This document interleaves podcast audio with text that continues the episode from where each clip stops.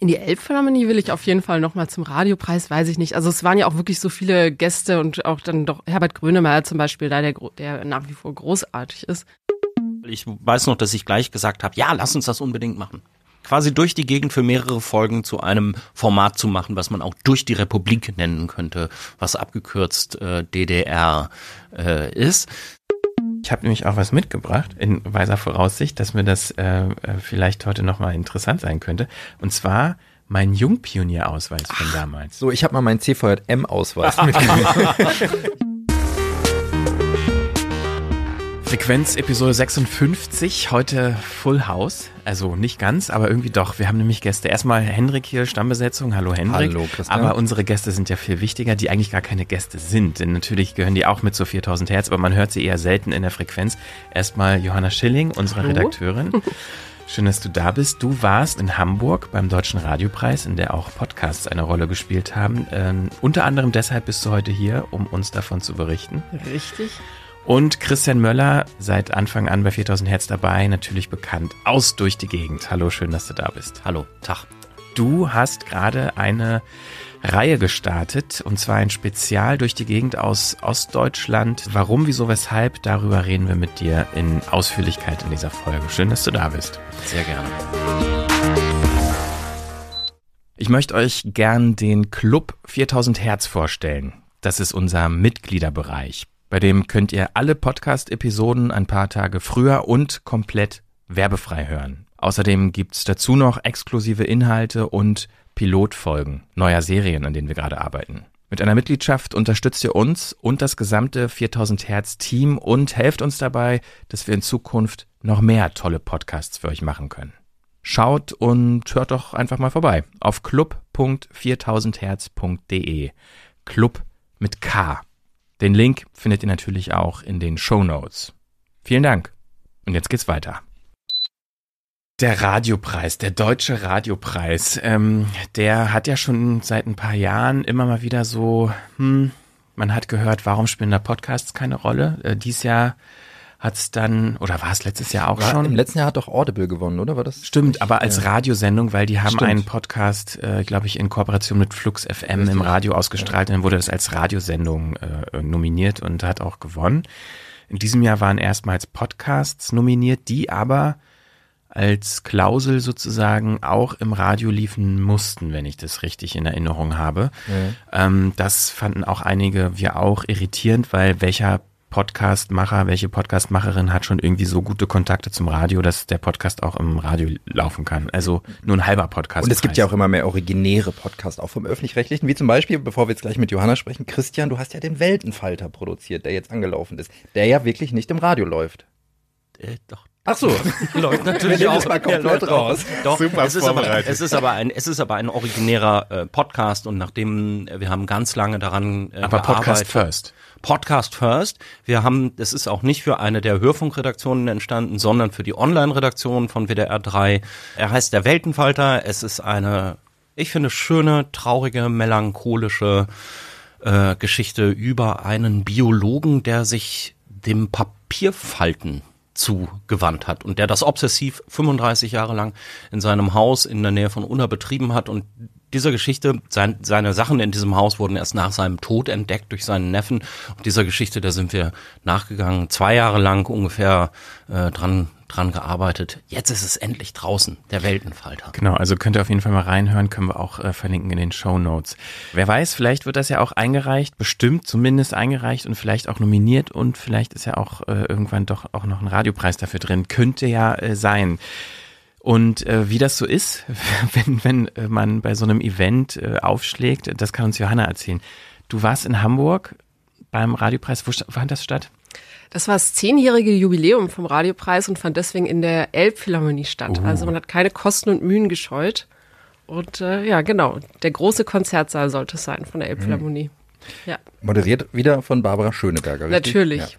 Also Elbphilharmonie ist ja großes Kaliber an Ort. Ähm, wie war denn dieses Event überhaupt? Wie muss man sich das vorstellen? Ist das so, so Oscar in klein? Also ich glaube, die mm, Moderatoren, die dort äh, ausgezeichnet werden, die fühlen sich auf jeden Fall so. Den Eindruck hat's gemacht. Also erstmal gibt's eine ganz lange Schlange. Also ich stand bestimmt eine halbe oder dreiviertel Stunde in der Schlange.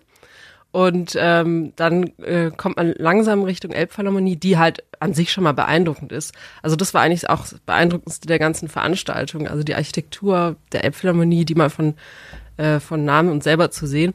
Naja, auf jeden Fall erstmal stand man an, dann kam der rote Teppich, der letztlich dann nur zwei Meter lang war und äh, die ganzen A-Klasse-Promis wie Max Giesinger oder Andrea Sawatzki sind dann da ähm, ja, über den roten Teppich geschritten. Also das war unspektakulärer wie immer, als man sich's vorstellt natürlich, ne?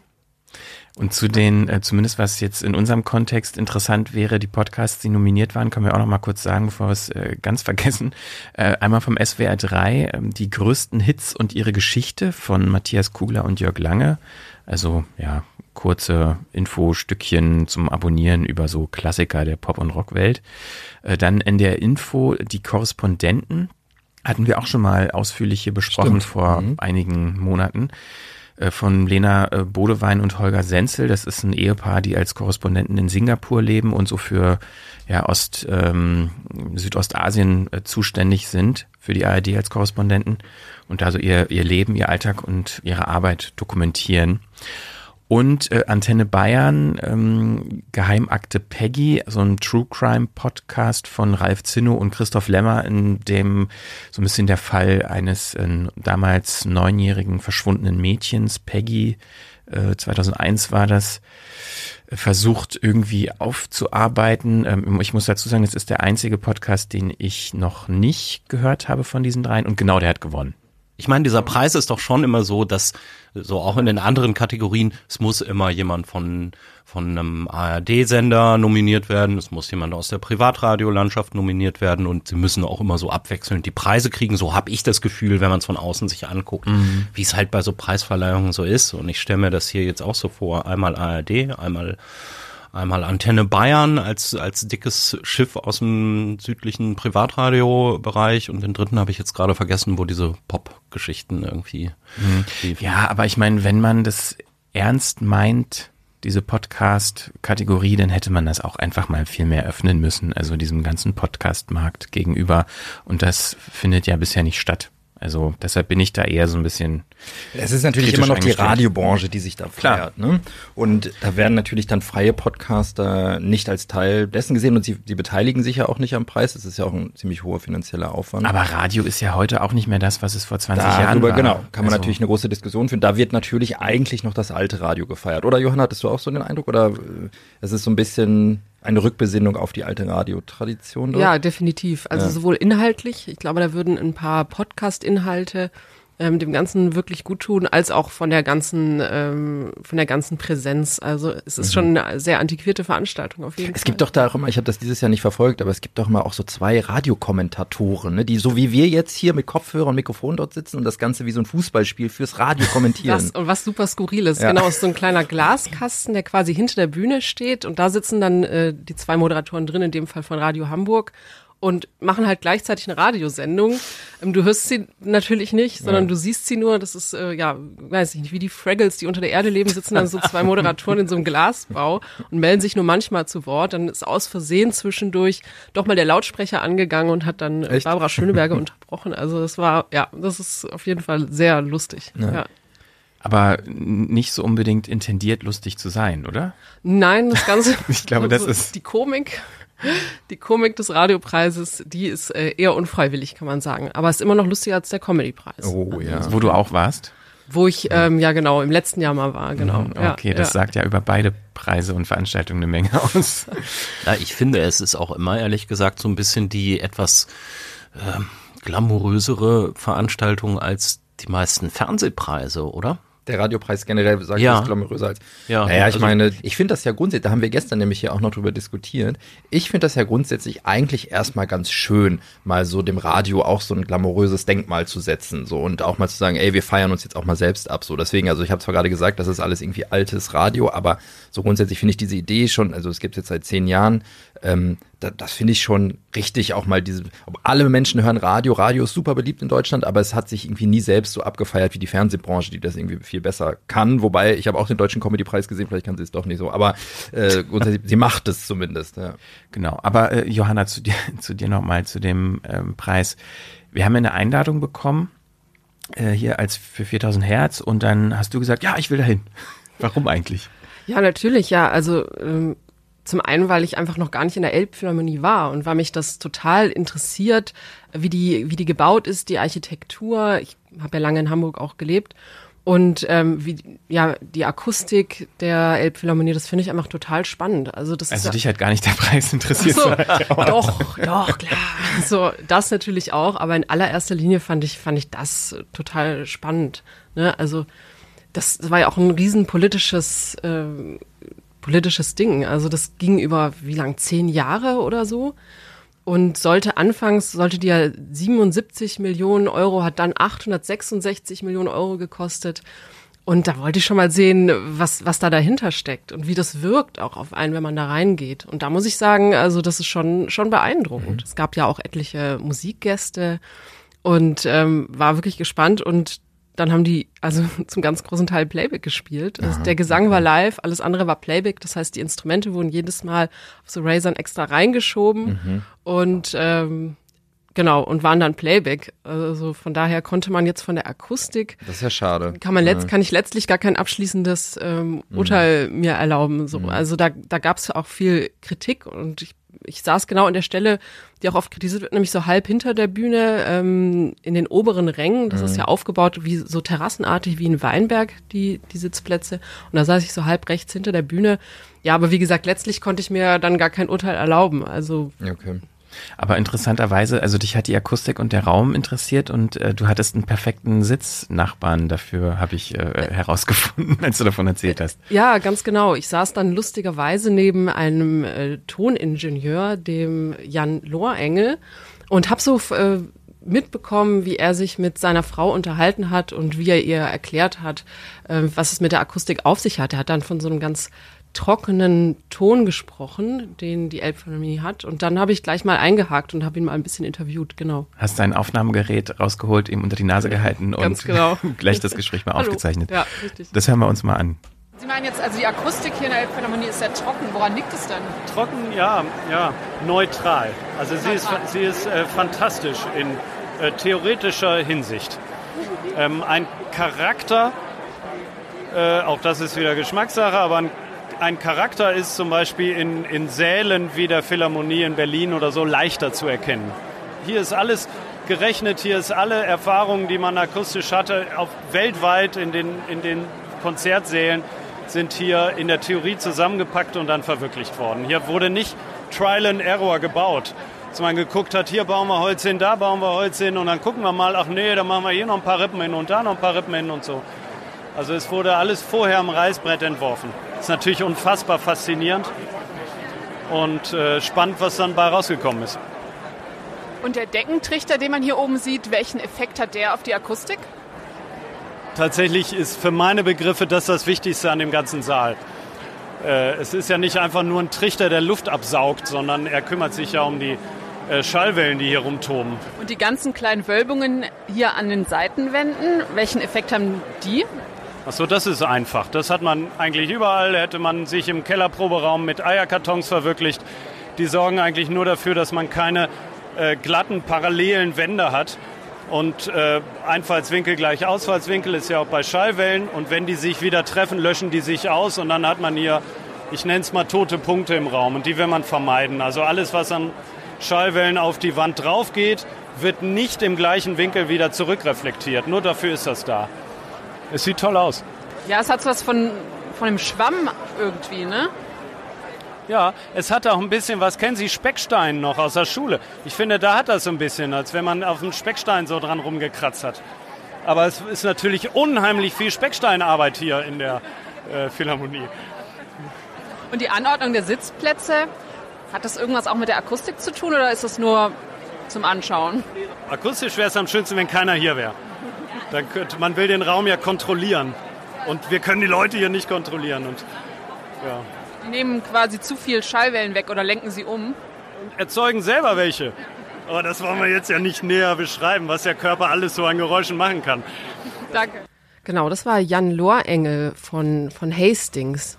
Das ist eine ähm, Audioproduktionsgesellschaft sozusagen, also hat mehrere Standorte in Deutschland, unter anderem in Hamburg. Und der war auch schon öfter in der Elbphilharmonie, ist ein richtiger Fan. Genau, und da hatte ich Glück, dass ich genau neben dem saß. Und zu seiner Schulzeit hat er sich mit dem Herumkratzen an Specksteinen beschäftigt, offenbar. Ja, das ist total auffällig, weil eben die Innenwände wirklich jetzt im Nachhinein dachte ich auch eigentlich wie eine Koralle aussehen. Das sieht eben äh, auch wirklich beeindruckend aus und hat dann noch diesen, diesen Effekt, dass es eben die Schallwellen so umleitet. Und das, ich fand das schon äh, irre interessant, ja. Ja, das sind so einzelne ähm, Gipsplatten, die übereinander gelegt sind. Und das sind dann insgesamt in der ganzen großen Konzertsaal 10.000 Stück. Und die sehen eben dann von außen, haben die so Einwölbungen. Also es ist äh, wirklich, ja, sowohl optisch als auch äh, zum Hören eben Interessant. Willst du dir jetzt dann demnächst nochmal richtige Musik anhören? Ich meine, jetzt waren auch äh, natürlich die ganz großen Stars da, Udo Lindenberg zum Aber Beispiel. Aber die haben alle Playback gesungen, hast du gesagt. Ja, gesungen war live, also so, der Gesang war live, okay. nur die Instrumente. Ich, hab, ja, okay. ich dachte auch erst, ich, ich gehe jetzt, jetzt kann ich überhaupt nicht hören, wie die Akustik ist, aber mir hat sich dann im Nachhinein, war mir schon klar, warum die das so machen, weil die natürlich nicht nach jedem oder bei jedem Musikeck nochmal die Instrumente mhm. neu anschließen, nochmal einen neuen Soundtrack, Soundtrack machen können, dann ja. verlierst du jedes Mal 20 Minuten und dann ja. wird die Veranstaltung noch länger. Ja, ja. ja, aber es war schon, also es war schon eine mordsmäßige Veranstaltung. Bundespräsident war zum Beispiel auch ja. da, der dann erst reinkam, als alle anderen schon saßen, ein bisschen verspätet und äh, dann mussten alle nochmal aufstehen. Was ich auch interessant fand. Aus Respekt oder damit er in der, in, durch die Reihe gehen konnte. genau, überall einmal gecheckt. Entschuldigung, Entschuldigung. Ja, jedem, jedem die Hand geben. Und kurz vorher, als schon alle saßen, ähm, auch ganz schön, ähm, kam äh, Judith Rakers etwas verspätet rein. Alle saßen, sie kam rein. Keiner ist aufgestanden. Knall, knallengen gelben Kleid, das auch jeder mitbekommen hat, dass sie ja, kam. Also ja. so findet jeder seine Bühne auch beim Radiopreis. Ja. okay. Ja, ähm, willst du da nochmal hin oder hat dir das gereicht als Eindruck? Ähm, in die Elbphilharmonie will ich auf jeden Fall nochmal zum Radiopreis, weiß ich nicht. Also es waren ja auch wirklich so viele Gäste und auch dann doch Herbert Grönemeyer zum Beispiel, da der, der nach wie vor großartig ist. Das war dann schon schön, aber ansonsten fand ich die Elbphilharmonie interessanter als den Radiopreis mhm. an sich zugegebenermaßen. Also Radiopreis, gemischte Gefühle dazu, Ort super, Event geht so, nominierte und gewonnene, ja, ist noch Luft nach oben, was Podcast angeht. Aber es war jetzt das erste Mal, insofern kann ja, das ja noch werden. Und auch ein bisschen enttäuschend natürlich, muss man leider auch sagen. Es waren, glaube ich, 20 Preisträger und davon waren drei Frauen. Ah, ja. okay. Also auch da äh, ja. nicht besonders gut vertreten. Ich dachte erst, es liegt vielleicht an der Jury, äh, ne? aber die ist eigentlich 50-50. Mhm. War das Thema eigentlich so in den Rängen? Nee, das nee. War, war auch überhaupt kein Thema. Das war eher selbstverständlich. Ja. Also einmal mehr fragt man sich, woher das kommt. Mhm. Bei den Laudatoren war es aber paritätisch. Oder? Ja, ja, da haben sie dann, und natürlich hat dadurch, dass Babsi es auch moderiert hat, ne, wirkte es, ist es, glaube ich, mhm. dann nicht so aufgefallen, aber ähm, ja. Mhm. ja. Ach hier, die ähm, Laudatio hat Frank Thelen gehalten für Ach, den Podcast-Preis, was ich irgendwie ein bisschen strange finde, aber er ja, ist ja aber auch, auch auf eine komische Art und Weise angemessen. Sorry. Das ist doch ein schöner Schlusspunkt. Genau. Kommen wir doch mal zu dir, Christian, wo du gerade schon ja, dich hier zu Wort meldest. Genau, wir wollen sprechen über äh, Durch die Gegend. Hatte ich ja vorhin schon, und das wissen ja eigentlich auch alle, du bist quasi seit äh, Beginn von 4000 Hertz äh, dabei mit dem Format. Und ähm, genau, erscheint ja so im Schnitt einmal im Monat. Und wir hatten, ich weiß gar nicht mehr, wann wir das erste Mal darüber gesprochen haben, mal was äh, Neues auszuprobieren. Ich glaube, du kamst mit Späten der Späten Frühjahr oder so, glaube ich. Ja. Uns zu fragen, wollen wir nicht mal ein Spezial machen? Ich, ich erinnere es um, umgekehrt, dass du auf Twitter mal geschrieben hast, irgendwie, hier wollen wir nicht mal. Ja? So. Ja, ich weiß es auch nicht. Ich weiß es auch nicht. Aber ich habe auf jeden Fall, ich wusste, weiß noch, dass ich gleich gesagt habe, ja, lass uns das unbedingt machen quasi durch die Gegend für mehrere Folgen zu einem Format zu machen, was man auch durch die Republik nennen könnte, was abgekürzt äh, DDR äh, ist.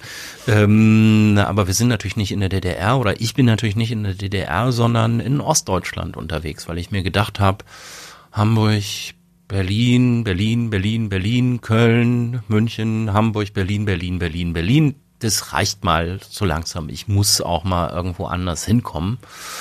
Und ich bin ja Ende 2017 vom Westen, Klammer auf, Köln, in den Osten, Klammer auf, Berlin des Landes gezogen. Also nicht in den politischen, aber in den geografischen Osten. und ich habe dann aber gemerkt, dass, ähm, dass mein Blick doch schon ziemlich verändert hat und dass mich mehr und mehr jetzt die nicht mehr so neuen Bundesländer, glaube ich, sagt man inzwischen dazu. Die nicht mehr so neuen Bundesländer. Die nicht mehr so neuen Bundesländer. Naja, nach 30 Jahren kann man ja nicht mehr die neuen Bundesländer sagen. Also die Bundesländer im, im Osten Deutschlands, die äh, ehemaligen, äh, die früher zur DDR gehört haben, äh, dass mich das halt einfach äh, fasziniert und, und interessiert und ähm, jetzt haben wir ja auch gerade irgendwie doch eine Stimmung, wo wir häufiger mal so in den äh, Osten der Republik gucken, meistens so ein bisschen bedenklich uns fragen, was ist denn da äh, gerade los hier mit ähm, über 20 Prozent AfD? Wollen wir nicht so tun, als wäre da im, im Westen dagegen irgendwie alles äh, rot-grün. Das ist ja auch nicht der Fall. Ähm, ja, aber das, das waren halt alles so Gründe, warum ich gedacht habe, ich Mensch, ich möchte mal, ähm, möchte mal ähm, ein paar Städte im Osten mir angucken und mich da mit Leuten unterhalten und auch vielleicht welchen, die was dazu erzählen können, wie es in der DDR gewesen ist, die vielleicht was dazu erzählen können, wie die Wende verlaufen ist und die was sagen können zu diesen Jahren ähm, nach 89, 90, die, glaube ich, im Moment so ein bisschen mehr in den, in den Blick Rücken der öffentlichen Wahrnehmung. Also was ist in den Jahren nach der Wende denn da eigentlich passiert und sind da irgendwie vielleicht viel eher die Gründe für jetzige politische Entwicklungen zu suchen, als ähm, dass man, hat man ja früher hat man ja gesagt, ja, das hat alles irgendwie Gründe, 40 Jahre äh, sozialistische, realsozialistische Erziehung oder Sozialisation, aber ähm, jetzt gibt's die DDR fast genauso lange nicht mehr, wie sie mal äh, gegeben hat. Und man kann sich ja fragen, okay, also ne, es gibt halt viele Leute, äh, die dieses Land halt schon nicht mehr erlebt haben, die aber vielleicht trotzdem auch durch die, durch den Osten und was nach 89, 90 da geschehen ist, äh, geprägt sind. Mit wem hast du äh, gesprochen konkret bisher schon? Bisher habe ich gesprochen mit äh, Monchi. Das ist der Sänger von Feine Sahne Fischfilet dieser Punkband. Äh, das war dann in Mecklenburg-Vorpommern, äh, ganz im Nordosten der Republik, in Jarmen, so heißt das äh, Kaff, kann man glaube ich ruhig sagen, also ziemlich auf dem platten Land in Norddeutschland. Ähm, Monchi ist auch jemand, der halt die DDR nicht mehr erlebt hat, der 87, 1987. Das ist nicht bewusst. Ja, nicht ja. bewusst, genau. Dann laufen wir jetzt rum. Ja. Geht los? Ja. Du, musst, oh gut, dann Nö, ich, läuft, läuft schon. Weil wir müssen nachher auch nochmal zu. Okay, ey, Boris, dann. Wir, du bist eineinhalb Stunden wieder da? Dann kann es aber auch losgehen, also unterwegs in Monchis Heimatort. Hier habe ich äh, 19, 20 Jahre gelebt. Hier lebt meine ganze Familie. Also der Großteil. Gut, also eigentlich bis auf meinen mittleren Bruder leben alle in Vorpommern. Ich lebe in Rostock. Und äh, hier 20 Jahre gelebt und einfach oft hier, weil meine ganze Familie halt hier lebt und wir halt hier verwurzelt sind. Ja, ich fand das eine total spannende Begegnung, muss ich sagen, weil ich meine, man kennt die Band ja, die ist ja auch immer mal wieder in den, in den Schlagzeilen. Sie sind sehr ähm, ja, lautstarke Antifaschisten, deswegen legen sie sich auch immer wieder irgendwie mit den Rechten, mit den Nazis an. Ähm, es gibt immer mal wieder, es war jetzt doch kürzlich gerade noch in Berlin, ne, Zitadelle Spandau, wo äh, was sie gar nicht mehr, auftreten wo sie nicht sollen. mehr auftreten sollen. Mhm. Äh, und ich glaube, da hat sich auch irgendwie die AfD irgendwie dafür ein, dafür eingesetzt. Ich weiß es aber nicht mehr, aber sowas ähnliches hat es ja vorher schon mal gegeben. Ne? Bauhausjubiläum, dann durften sie dann doch nicht im Bauhaus spielen, wie ursprünglich geplant und so weiter und so fort. Ja. Und ich finde einfach toll, die machen dann Festival auf dem Land ähm, ich war mit Monchi da unterwegs am Tag, bevor ähm, das Festival gestartet hat. Die waren alle noch so irgendwie auf Adrenalin und waren mit dem Aufbau beschäftigt. Er hat sich trotzdem zwei Stunden wirklich Zeit für mich genommen, ist mit mir da rumgelaufen. Es war ziemlich, ziemlich familiär. Der bleibendste Eindruck eigentlich ist, ist, dass irgendwie jeden, nach jedem fünften Satz er irgendwie so, ja, also jetzt kommen wir hier auf den Sportplatz, da ist Moin, da ist also das und das und äh, weil er halt Hinz und Kunst kennt. Genau, weil er halt wirklich jeden kennt, weil das auch die Hälfte von den Leuten waren auch irgendwie seine Verwandten, die er damit eingespannt hat. Sein sein äh, sein Cousin ist, glaube ich, hat so ein so ein so ein ist Bäcker und oder Bruder, weiß ich jetzt gerade nicht mehr. Einer von den Verwandten ist Bäcker und hat hatte da irgendwie einen Stand mit Brot und so. Und ähm, ja, das fand ich, fand ich toll, weil die sich halt mit sowas dafür einsetzen, dass eben auf dem Land ähm, was passiert für die Leute da, irgendwie, dass da Kultur passiert und dass das eben nicht nur in den Großstädten äh, stattfindet. Und äh, zum Beispiel haben sie das auch so gemacht, dass sie gesagt haben, okay, die ersten tausend Tickets für dieses Festival, die verkaufen wir wirklich hier in Mecklenburg-Vorpommern auf dem Land. Ey, es gibt hier so viele geile Projekte in Mecklenburg-Vorpommern, so viele geile Leute, ja. Guck mal, wenn wir jetzt die gerade, die das aufbauen, da die zweite Bühne, das sind Leute vom Freiland, ja. Die machen 25 Kilometer weiter ein Festival, ein kleineres Ding so, aber machen Kulturarbeit. So viele Leute aus, aus Vorpommern, die sind hier mit am Start. Ja, aus MV. Und die auch an anderen Tagen viel in ihren Gegenden reisen. So, und das muss man einfach auf dem Schirm behalten. Und auch diese Leute supporten und sich nicht die ganze Zeit auf die Nazis konzentrieren. So, weil dann wird ihr schlecht. Das war die eine Begegnung. Die Folge ist auch schon veröffentlicht. Äh, und die zweite, die ich schon aufgenommen habe, ist mit äh, einer Schriftstellerin, Manja Präkels heißt die, hat ein äh, tolles Buch geschrieben, das heißt Als ich mit Hitler Schnapskirschen aß. Ähm, und das ist ein autobiografisch geprägter Roman, der handelt eigentlich von ihrer Jugend in Brandenburg auf dem Land, auch in den Nachwendejahren. Sie war da äh, Journalistin äh, kurz nach dem Abi bei der äh, Märkischen Allgemeinen, so heißt die Tageszeitung, glaube ich, da. Damals Herausgeber Dr. Alexander Gauland übrigens. Ah, ähm, sie hat da im Lokalteil, sie hat da im Lokalteil gearbeitet als rasende Reporterin und sie hat wirklich mitbekommen in den 90ern, was ist da passiert. Also was ist alles geschlossen worden? Welche öffentlichen Räume auch für Begegnungen und Diskussionen fallen da plötzlich weg? Was wird, was wird dicht gemacht? Die Leute wissen überhaupt nicht mehr, ja, was passiert denn jetzt hier mit mir? Ein Satz, der mir so hängen geblieben ist, war, unsere Lehrer zu Abi-Zeiten, die waren ja damals genauso doof wie wir in Bezug auf das, was jetzt auf uns zukommt. Es gab also eigentlich niemanden, der sich auch, und das war dann die Konsequenz daraus, es gab eigentlich niemanden, der sich mit einer entsprechenden Autorität sozusagen, ja, irgendwie oder äh, der so charismatisch irgendwie wahrgenommen wurde als jemand, dem man zuhört, der sich da hätte hinstellen können und sagen können, Leute, hier mit Glatze und Springerstiefeln, es ist echt nicht okay, was ihr da macht, weil, so wie sie das schildert, die Typen, die Nazis, das waren die Kings oder sie sagt sogar die, die Sexsymbole damals auf dem Schulhof. Ja. Und ähm, über diese Zeit hat sie halt diesen äh, Roman geschrieben und wir sind eben in äh, Brandenburg äh, in der Gegend äh, rumgelaufen, wo sie aufgewachsen ist, wo sie ähm, bei der Zeitung gearbeitet hat, wo dieses Buch auch spielt. Und nach einem Jahr bekam ich dann die Aufgabe, jeden Tag eine Seite zu füllen. Und zwar über das Gebiet, das sich von hier bis zum Stechlinsee erstreckt. Aha. Da sind so ein paar Dörfer, ein paar Gemeinden. Und das musste ich jeden Tag füllen mit Nachrichten aus dieser Gegend. Was auch super spannend war, ich wurde ja mit meiner Erscheinung, kann man sich vorstellen, jetzt auch erstmal ganz schön merkwürdig angeguckt. Und die hatten, manche hatten Angst vor mir, die meisten haben mich nicht ernst genommen. Und das war dann mein Vorteil. Denn die redeten in meiner Gegenwart über Dinge, von denen sie dachten, dass ich sie nicht verstehe. Sodass ich durchaus ein paar Clue-Stories geliefert habe. Nämlich? Ich habe auf jeden Fall mal dafür gesorgt, dass eine Bürgermeisterin, die sich bereichert hat an Grundstücksverkäufen und vor allen Dingen auf ganz üble Art und Weise versucht hat, Altmieter rauszuixen, indem sie denen die Heizung im Winter abdrehte mit zwei kleinen Kindern in der, in der Familie. Die habe ich durch einen Artikel zur Strecke gebracht, hätte ich jetzt fast gesagt. Okay. Aber tatsächlich habe ich, äh, die Leute durften dann dort äh, wohnen bleiben. Ich weiß nicht, wie lange das gut ging, aber solange ich hier wohnte, war das so. Und die Frau äh, ist von ihrem Amt zurückgetreten.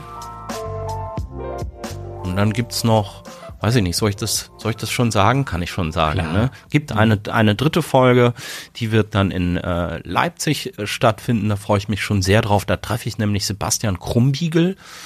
Das ist der Sänger der Prinzen, der ja auch irgendwie da mit dieser Stadt ähm, ja sehr verbunden ist, sehr verwurzelt ist, auch durch seine Familiengeschichte. Die, der hat ja selber im Thomaner Chor in Leipzig gesungen und die, viele Leute in der Familie sonst, ist so eine wirklich eine weit verzweigte Musikerfamilie, ein bisschen so eigentlich fast wie die Familie Bach, die ja auch nach Leipzig gehört.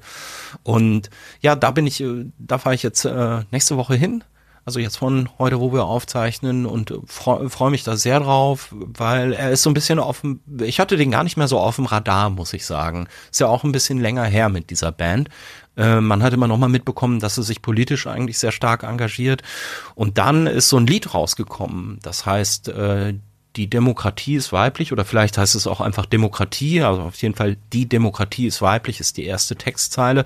Das ist irgendwie in meinen Facebook-Feed so reingespült worden als Video, wo ganz viele Leute äh, dran mitgewirkt haben. Udo Lindenberg, äh, Anja Reschke, kriegt die jetzt nicht mehr alle zusammen, die da Lip Sync quasi performt haben, das, was er gesungen hat. Super Song musikalisch fand ich total der, total der Kracher, hat mich echt so durch, durch mehrere Wochen irgendwie als Ohrwurm so durchgetragen und inhaltlich auch total berührend und deswegen freue ich mich jetzt schon total darauf, den in Leipzig zu treffen das ist ja auch noch mal ein bisschen eine andere Generation. Ja. Ähm, der, das heißt, der kann, also die drei haben eh wahrscheinlich ein ganz, obwohl Manja Prekels und, und Monchi vielleicht ein, näher zusammen äh, Ja, sind. Manja Prekels ist so mein Jahrgang 74, also die hat schon noch DDR erlebt, er halt quasi gar nicht mehr, aber Sebastian Krumbigel, ich weiß gar nicht, wie alt er ist, dürfte noch ein bisschen älter sein, also Hast du denn für dich, also du hast ja am Anfang so erzählt, warum dich das interessiert, äh, warum du dahin willst. Hast du jetzt schon das Gefühl, du hast die, das Bedürfnis ähm, irgendwie befriedigen können, in den Osten zu wollen und da mehr zu erfahren, mehr zu lernen, warum Sachen so sind, wie sie sind, wie sie so haben kommen können? Naja, ich glaube, mir ist einiges, mir ist einiges klar geworden bisher schon in Gesprächen oder auch so in der dem, wie ich mich damit da drumherum quasi beschäftigt habe. Ne? Also ähm, das Bedürfnis befriedigt, würde ich sagen, noch überhaupt nicht. Also ich hätte da noch viel mehr, viel mehr Bedarf, auch mit anderen Leuten vielleicht im nächsten Jahr auch außerhalb dieser kurzen Reihe nochmal zu sprechen oder vielleicht auch außerhalb des Podcasts. Also das ist für mich jetzt auch Jetzt wohne ich ja näher dran. Jetzt kann ich ja mal leichter nach, weiß ich, nach Rostock oder äh, wo auch immer hinfahren, nach Görlitz und was es für andere interessante Ortschaften noch gibt. Äh, das ist für mich eine Geschichte, die ist bestimmt noch nicht zu Ende. Äh, ich meine, wir sind ja hier auch, naja, so mehr oder weniger eine Generation, so wir vier hier. Äh, und ihr drei seid ja alles Wessis. Ich bin ja, ja. der einzige äh, Ossi. Wie ist eigentlich so, wenn ihr zurückdenkt, ähm, woher habt ihr das, was ihr wisst über den Osten?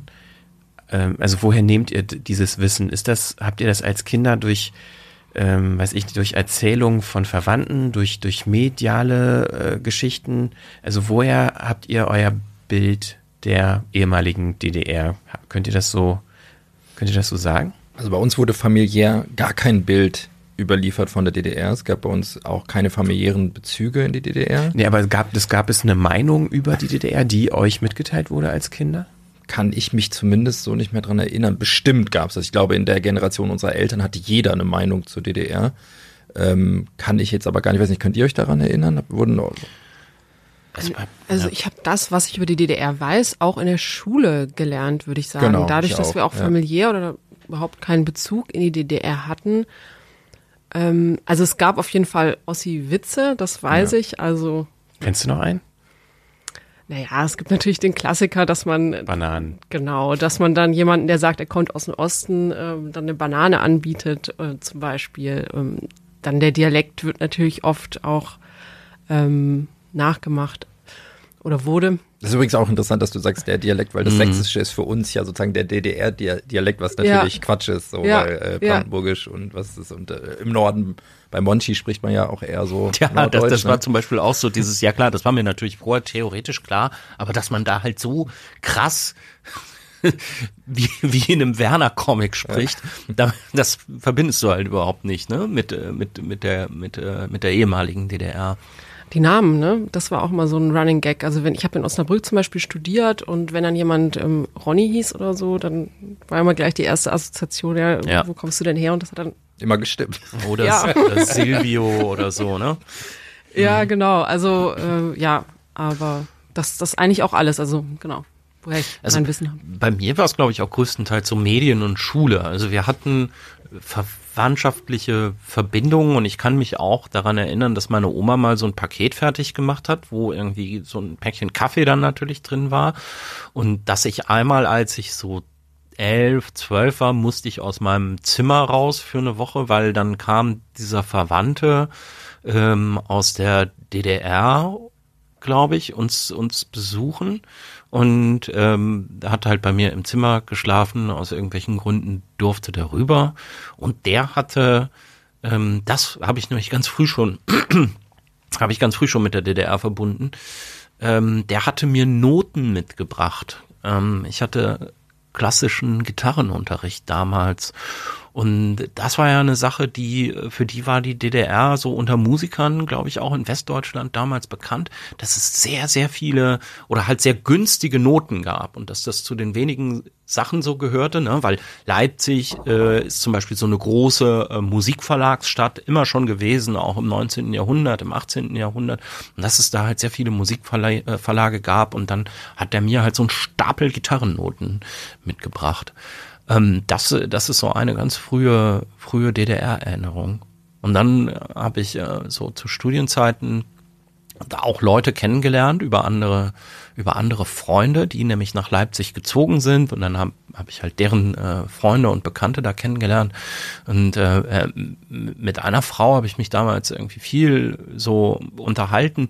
Und da gab es noch so den total skurrilen Moment, dass die gesagt hat, ja, wir hatten früher im Winter auch immer so Sachen für, das hat man bei uns so gemacht, da hat man was für die Vögel rausgehängt, so ähm, damit die irgendwie äh, im, im Winter, wenn die keine Körner mehr picken können, äh, sich so ernähren können und ich habe gesagt, äh, Regine, äh, Meisenknödel, die, äh, die gab's im Westen schon auch. Aber das war halt so dieser Moment, wo du dir so kleine Alltagssachen erzählt hast, weil du natürlich beide Seiten so davon ausgegangen sind, der komplette Alltag ist total anders gewesen und man kann das jetzt so von dem anderen erfahren.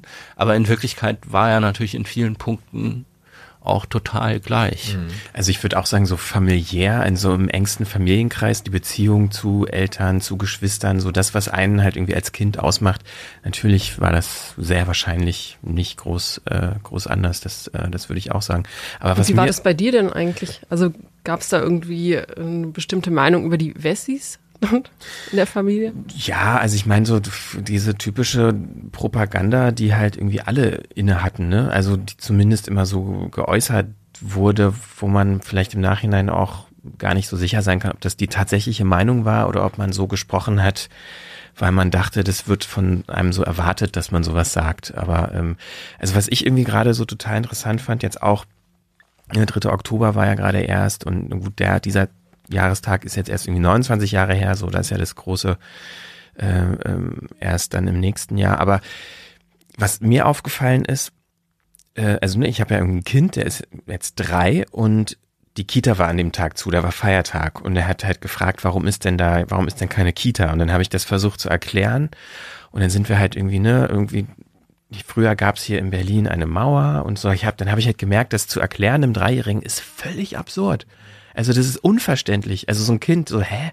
Warum, warum eine Mauer? So, also, und, und da ist mir so aufgefallen, einerseits ist das schon super lange her und es ist überhaupt nicht mehr Teil meiner Realität. Und ich würde auch sagen, ich bin so, so Postwende. Also das hat für mich, spielt das für meinen Alltag und für meine Definition meines Selbst überhaupt keine Rolle, so dieses Ost-West-Ding. Aber äh, auf der anderen Seite natürlich auch nicht, weil ich, äh, ich habe so diese, diese Kindheitserinnerungen und wenn ich mich jetzt so zurückerinnere als Kind und so, man sagt ja so, ab drei entwickelt man Langzeiterinnerungen. Ähm, und deshalb kommt das, glaube ich, für mich gerade wieder so zurück in dieser Vaterrolle und der Auseinandersetzung, in der Auseinandersetzung mit dem eigenen Kind. Aber ich weiß schon noch, wie das war. Äh, also ganz konkret habe ich Erinnerungen an die Einschulung und äh, als ich dann Jungpionier wurde und man diese, diese weiße Bluse bekommen hat, oder Weste und das blaue Halstuch und wie stolz ich war und das völlig unreflektiert als Kind. Man, das war halt so, jeder hat das so gemacht und das war ein unglaubliches großartiges Gefühl, davon teil zu sein und diese Fahnenappelle vor, morgens immer vor der Schule und dann äh, also diese, diese komischen Rituale, die da gemacht wurden, äh, aus heutiger Sicht natürlich super kritisch, aber das war damals Teil der Realität, auf der, auf, auf, die ich halt auch ganz, ganz toll fand und die ich auch nicht hinterfragt habe. Und äh, in dem Zusammenhang jetzt auch mit der, mit den Jahrestagen und den vielen Jubiläen und keine Ahnung was, die jetzt da historisch auch äh, aufgearbeitet werden in den Medien, sind mir halt auch so ein paar Sachen aufgefallen, die völlig absurd sind. Ich hatte das auch neulich getwittert, dass ich ähm, mich erinnern kann, wie ich, das muss in der zweiten Klasse gewesen sein, dass unser Sportlehrer uns auf den, also wir hatten neben der Schule damals so einen Schützenplatz. Ähm, und da haben wir manchmal auch so sportliche Aktivitäten gemacht. Und da hat uns der Sportlehrer die komplette Klasse mit hingenommen und hat den Sportkoffer ausgepackt, in dem normalerweise so Sportgeräte drin waren. Und da waren Übungshandgranaten drin. Also das, die sahen wirklich 1A aus wie Handgranaten. Und die waren aber so rötlich eingefärbt. Ich hatte es auch getwittert, da gibt's ein Foto, äh, ja, so eine Webseite, die nennt sich DDR-Museum. Ich weiß gar nicht, ob das ein tatsächliches Museum ist. Auf jeden Fall ist es ein Online-Museum und da ist auch ein Foto davon.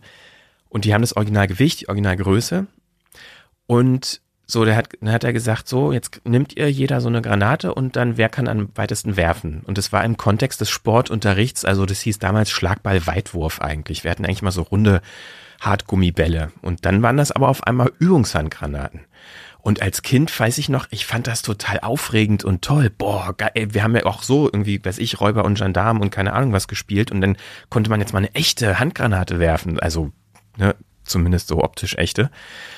Und aus heutiger Sicht ist das natürlich absolut krass, wenn ich mir vorstelle, mein Kind geht irgendwann in die zweite Klasse und der Sportlehrer sagt, so, jetzt schmeißen wir mal Granaten. Und dann, ich habe das auch mhm. jetzt erst in der Recherche dann rausgefunden, dass dieser, dass diese Art der Erziehung auch in der DDR verboten war. Also Ach, die, okay. das darf, das wurde erst ab der neunten Klasse gab es sogenannten Wehrunterricht. Und da war das auch Teil der Ausbildung, der schulischen sportlichen Ausbildung.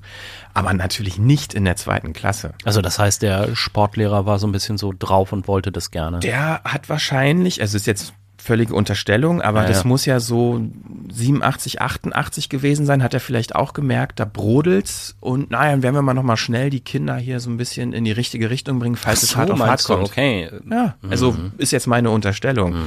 Ich weiß, dass damals in der Schule, in der ich war, einige Lehrer und Lehrerinnen sehr, sehr, sehr, sehr systemtreu waren und die Dinge sehr ernst genommen haben. Ich weiß auch noch, wie ich mit einem Freund auch in der Sporthalle damals haben wir irgendwie mit Steinen geworfen und dann ist ein Stein in die Scheibe rein äh, von der Sporthalle und wir haben uns geschworen, keiner sagt was, weil wir wussten, es gibt riesen Ärger. Und äh, wir haben das dann, also das wurde dann, nächsten Tag gab es auch Fahnenappell und dann hieß es, wer hat diese Scheibe eingeworfen? Und wir haben alle, ne, da war die komplette Schule versammelt an dem Morgen. Und es wurde gefragt, wer war das? Und niemand hat was gesagt. Und irgendwer hat uns dann aber verpetzt. Und weil die, äh, die Lehrer uns sozusagen die Chance gegeben haben, die Wahrheit zu sagen und wir aber nichts gesagt haben, war dann die Strafe umso härter. Und dann weiß ich noch, wie ich und dieser Freund, wir mussten dann vortreten vor die versammelte Schule und wurden getadelt öffentlich. So. Also, weil wir quasi was, gar nicht jetzt mal unbedingt, weil wir die Scheibe zerstört haben, sondern weil wir nicht gesagt haben, dass wir es getan haben. So. Wir haben sozusagen willentlich und wissentlich die Gemeinschaft belogen oder geschädigt in dem Sinne. Und äh, dieses Gefühl werde ich nie vergessen, so diese Demütigung vor der gesamten Schule. Und dann gab's Hausbesuche bei meinen Eltern, dann gab's Briefe an meine Eltern. Einfach nur, weil man sich sozusagen nicht im weitesten Sinne systemkonform äh, verhalten hat. Und das als Kind. Und ich glaube, und ich will jetzt nicht sagen, dass ich davon geschädigt wurde, gar, auf gar keinen Fall, aber ich kann mir durchaus vorstellen, und da fand ich auch interessant, was Monchi gesagt hat in deinem Interview, so Leute wie er hätten es in der DDR mm. richtig schwer gehabt.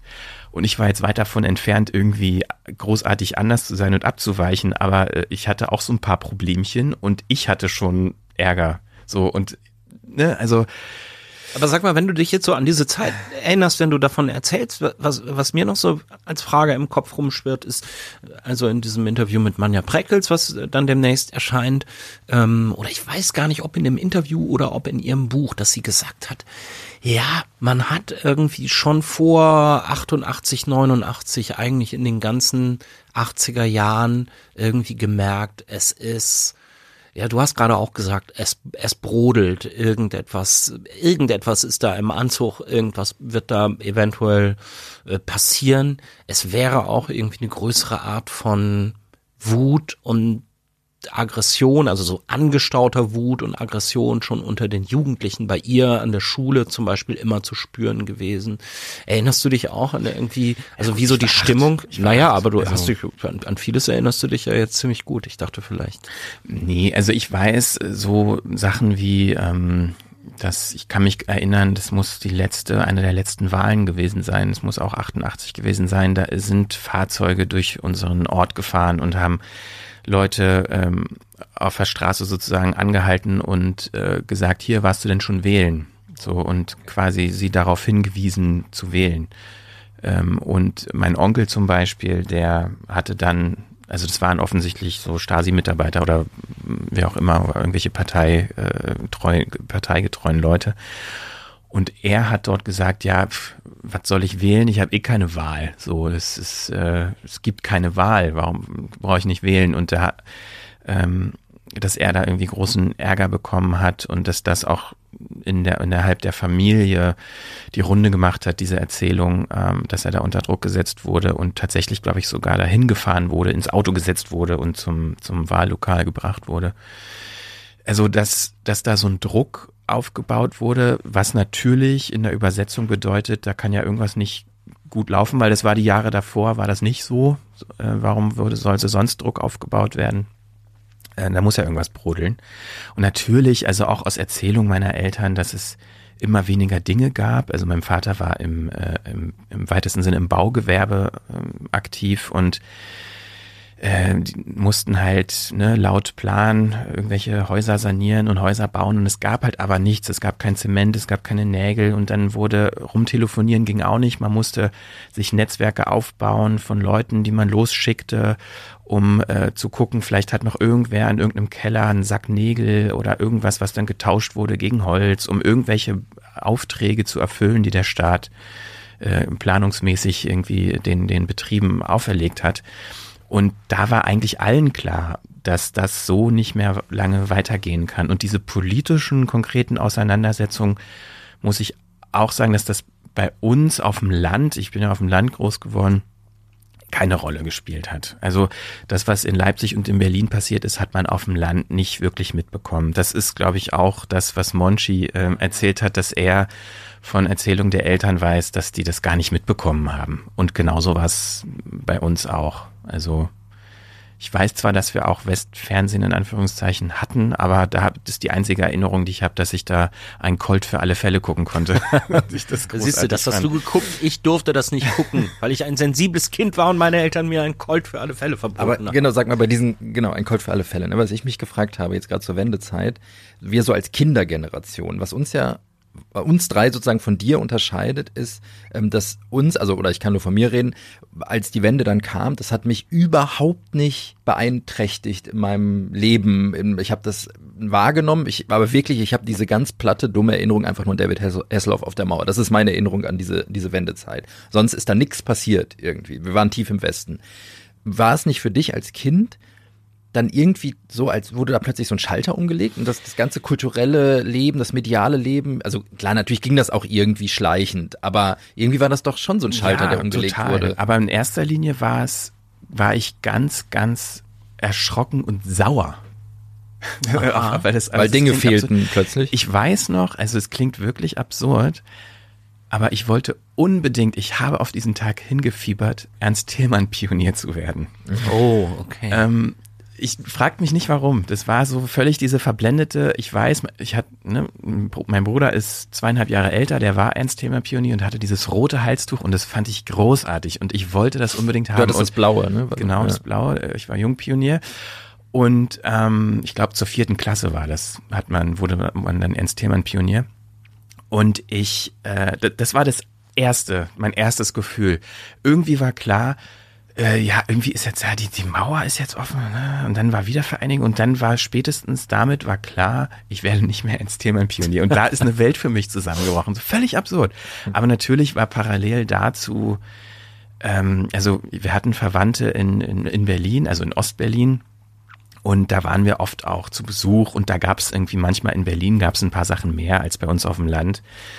Ähm, da gab es auch mehr eine höhere Intershop-Dichte, also ne, mit einem Laden mit Produkten aus dem Westen. Und ich weiß dann schon noch, äh, dieses klassische, was man auch schon tausendmal gehört hat, irgendwie Begrüßungsgeld, ich glaube, das waren 100 Mark. Äh, und dann sind wir nach West-Berlin und dann das war ist in meiner Erinnerung wirklich so, als würde man bei einem Schwarz-Weiß-Fernseher auf einmal die Farbe andrehen, so über die Mauer rüber und auf einmal ist da alles bunt und ähm, wir haben dann so verrückte Sachen gemacht, dass wir uns Süßigkeiten gekauft haben, so zum Beispiel Kinderriegel, ja, und das haben wir dann gegessen und wir haben das aber ganz vorsichtig ausgepackt, um dieses Papier nicht zu zerstören.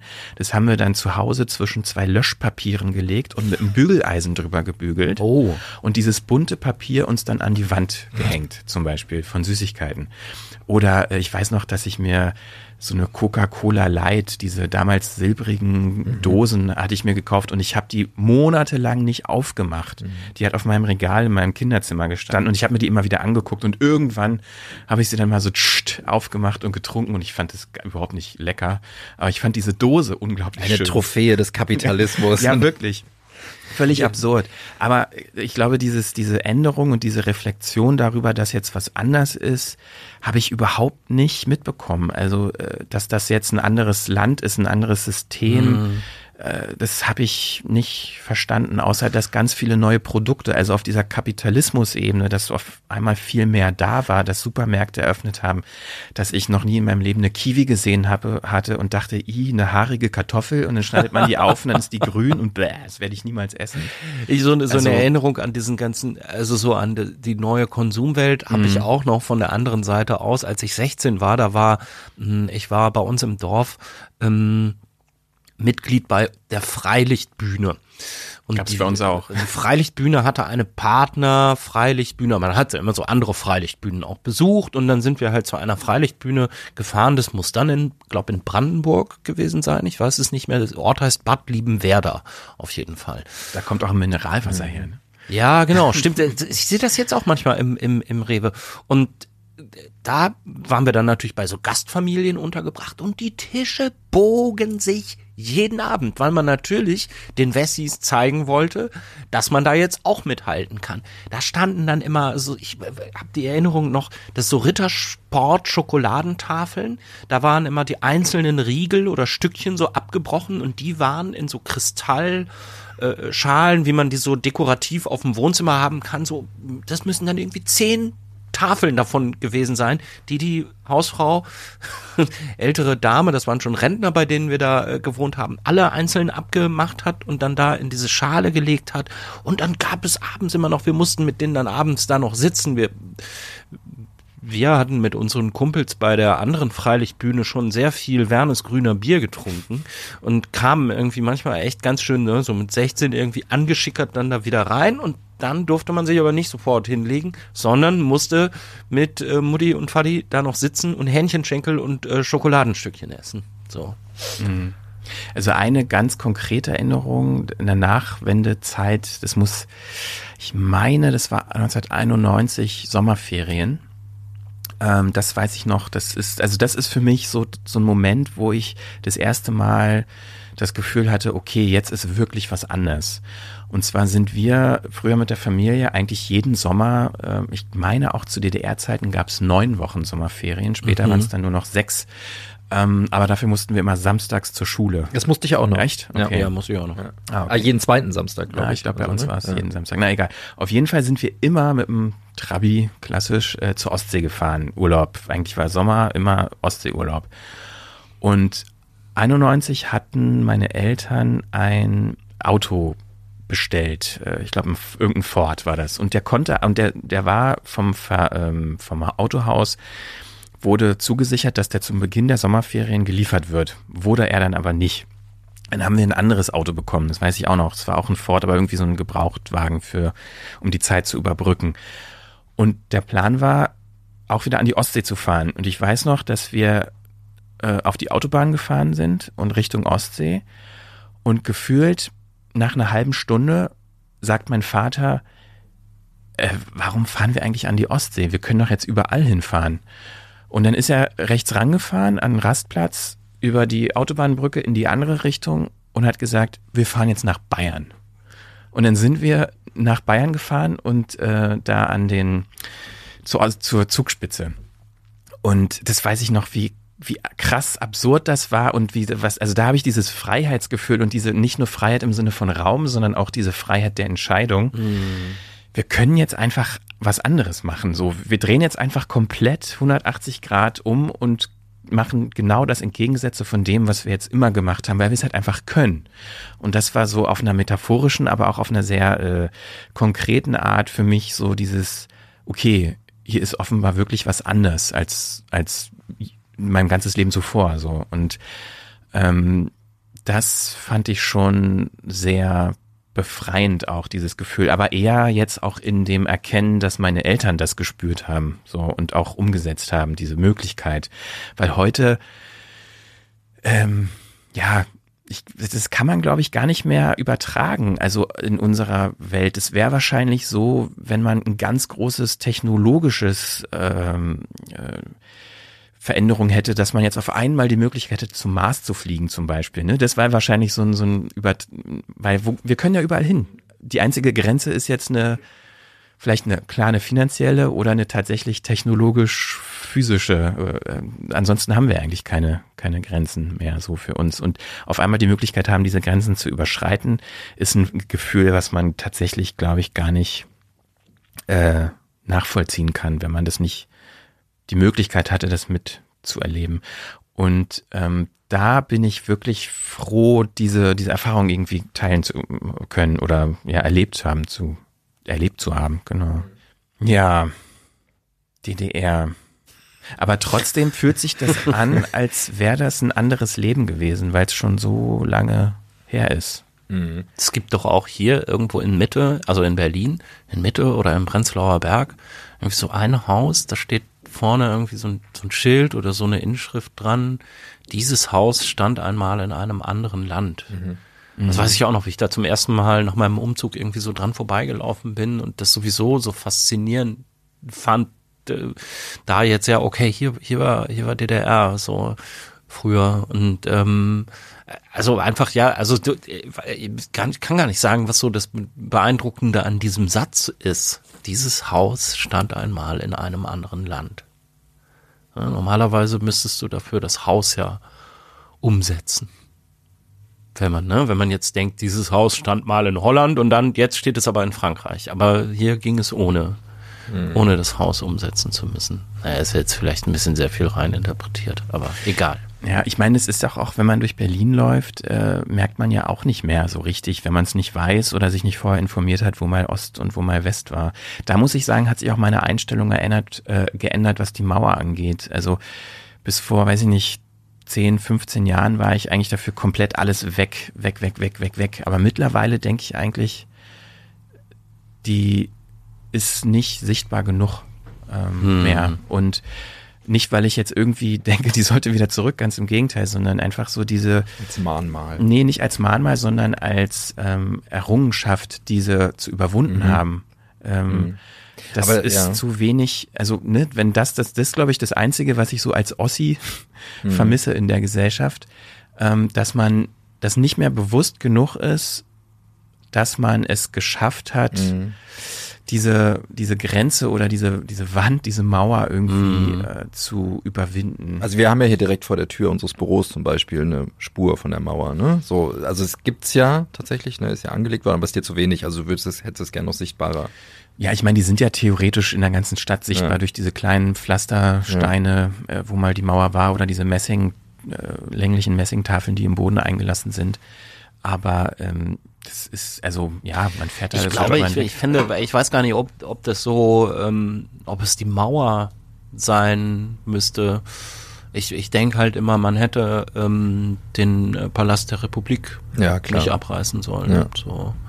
Also jetzt gerade vor dem war Hintergrund, dass da Asbestverseucht? Ja, hatte man schon einen Kern. Da, da hätte man schon, schon irgendwas, sicherlich irgendwas machen können. Aber, aber ich finde es voll krass, dass ich immer, ich weiß nicht, wie es euch geht, aber ich weiß immer in Berlin, ob ich gerade im Osten oder im Westen bin. Und ich mache mir das immer bewusst. Obwohl, wie gesagt, eben, ich hatte eigentlich überhaupt nichts mit der Wende. Das hat mich überhaupt nicht beeinflusst in meinem, meinem kleinen Leben damals. Aber wenn ich in Berlin bin, ich weiß immer. Und ich mach's mir, ich habe es immer im Kopf. Komischerweise, obwohl es ja völlig unnötig ist. Geht euch auch so, ja? Nein. Rechnest du auch immer noch in D-Mark? Ja. Achso, Geld ist auch so eine Sache, ne? Früher das DDR-Geld, zumindest das Münzgeld war ja Alu. Und ich weiß noch, dass ich äh, später, als dann die Wende da war, sind mir immer die Hosen runtergerutscht. äh, ich hatte so, so Trainingshosen an und früher hatte ich immer mein Taschengeld in der Hosentasche und das konnte ich dann nicht mehr machen, weil das so schwer war. Nicht, dass ich jetzt massig viel Geld gehabt hätte, aber ähm, das weiß ich noch, da musste ich mir so diese Routine umgewöhnen, irgendwie immer Münzgeld in der Tasche zu haben. Das fand ich auch blöd. Geld ist zu schwer hier in diesem Land. Ich habe nur Scheine bei mir. So. Und in dem Zusammenhang, ich habe nämlich auch was mitgebracht, hm. in weiser Voraussicht, dass mir das äh, äh vielleicht heute nochmal interessant sein könnte. Und zwar mein Jungpionierausweis von damals. Meinst du, dass es heute nochmal interessant sein, dass du den nochmal nee, ich brauchen nämlich, wirst? Ich habe mir nämlich die, die Gebote der Jungpioniere nochmal durchgelesen, die ich natürlich nicht mehr parat hatte. Aber wenn man sich die durchliest, also da ist so gut wie nichts dabei, wo ich sage, auch aus heutiger Sicht, so, das geht ja gar nicht. Wie kann man denn so denken? Wie kann man denn so seine Kinder erziehen? Lies mal vor. Also zum Beispiel, also es ist immer so, ne, ähm, wir Jungpioniere, aber ich kürze jetzt ab, lieben unsere, das würde ich jetzt ausklammern, lieben unsere Deutsche Demokratische Republik. Das muss natürlich ganz oben sein. So, dann aber, wir lieben unsere Eltern, wir lieben den Frieden, wir halten Freundschaft mit den Kindern der Sowjetunion und aller Länder. Mhm. Ähm, wir lernen fleißig, sind ordentlich und diszipliniert. Okay, da kann man auch drüber streiten achten alle arbeiten, arbeitenden Menschen und helfen überall tüchtig mit, sind gute Freunde und helfen einander, singen und tanzen, spielen und basteln gern, treiben Sport und Hast halten getanzt, unseren, Christian. Unbedingt. Äh, treiben Sport und halten unseren Körper sauber und gesund. Ja. Und nun gut, jetzt hier wieder tragen mit Stolz unser blaues Halstuch. Und wir bereiten uns darauf vor, gute Thälmann-Pioniere zu werden. Gut, also ich meine, aber da sind ja trotzdem Sachen dabei, die. Äh, ist da ein Bild von dir drin? Ja. Der wurde ausgestellt 1988, auch unterschrieben vom Freundschaftspionierleiter und der Vorsitzenden des Freundschaftsrates. Die Namen äh, sage ich jetzt mal nicht. Und das Pionierversprechen lautete, ich verspreche ein guter Jungpionier zu sein. Ich will nach den Geboten der Jungpioniere handeln. Und dann ist hier noch ein äh, Feld für Belobigungen und Auszeichnungen. Und ist leer was bei mir leer blieb. Hm. ich weiß noch, das Obwohl witzig, du so gut weil tanzen du, konntest. Weil du sagst Foto, ich weiß noch, dass als der ausgestellt wurde, es gab bei uns im Ort keinen Fotografen und es, es eigentlich muss man da ein Passbild reinmachen und ich, wir hatten aber keins und da haben wir aus einem Urlaubsfoto einfach mein Gesicht ausgeschnitten und draufgeklebt. Okay. Musste nicht biometrisch sein damals. Nee, es musste nicht biometrisch ja. sein. Aber ähm, ich will mal gucken. Ich hatte das heute mitgebracht, weil ich mir dachte, dass wir vielleicht so ein bisschen über DDR reden. Und das ist so ein. Das bist du? Ja, das bin ich. Sagt er zumindest. Bin ich, das hätte ich, hätte ich echt nie erkannt. Da muss ich sechs oder sieben sein. Guckst aber auch ganz schön skeptisch, ne? Ja, ich glaube, da blendet die Sonne. ja, ja, okay. Urlaubsfoto ist jetzt halt kein Passfoto. So, ich habe mal meinen CVM-Ausweis mitgebracht. ich habe meine Badehose mit dem Seepferdchen mitgebracht. Nur noch mal so abschließend dazu. Also ich finde es äh, irgendwie krass. Ich habe das seit Jahrzehnten nicht so richtig in der Hand gehabt. Ähm, und es ist schon seltsam, sowas wieder zu sehen und anzugucken, einfach weil das irgendwie klarer macht, was mal war so und dass das halt überhaupt nicht mehr ansatzweise mit dem Leben zu tun hat, was ich heute so führe. Und ich mich schon mal, schon öfter mal frage, wie das wohl wäre, wenn das nicht so gekommen wäre, wie es gekommen ist. Und ähm, das will ich mir gar nicht, das will ich mir gar nicht ausmalen. Hm. Ja, jetzt ist das doch auch irgendwie ausführlicher und persönlicher geworden, als ich das eigentlich dachte. Aber ähm, eigentlich wollten wir ja über durch die Gegend reden. Jetzt ist es doch etwas ausgeufert. Ich finde das super. Ja, finde ich auch. Dafür ist doch Podcast. Ja. Im Internet ist immer Zeit. Ich würde sagen, wir machen mal einen Punkt, oder? Ja. Ja. Das war die Frequenz, Episode 56. Vielen Dank fürs Zuhören und bis zum nächsten Mal. Und euch, vor allen Dingen dir, Christian, vielen Dank für den Besuch. Danke für die Einladung. Johanna, du bist ja, ich meine, das ist immer so, ja eh immer ist immer so ja, seltsam, immer ne? Äh, so als Gast, ähm, weil du bist ja für uns kein Gast, du bist ja immer hier, aber in der Frequenz schon irgendwie auch Gast. Danke auch an dich, Christian. Gerne Herzlich auch an willkommen dich. hier in Deutschland. Im, im wiedervereinigten Podcast. Wir freuen uns, dass du zu uns gekommen bist. Banane? Na, ich freue mich wirklich, dass es ich, so ausgeufert ist und dass du, du hast ja interessante Sachen ja, erzählt. fand ich auch. Ich schmeiß eine Runde Bananen. Bis zum nächsten Mal. Aber nicht die grünen langen Dinger, das sind Gurken. So, okay. Herzlichen Dank. Tschüss. Tschüss. Tschüss.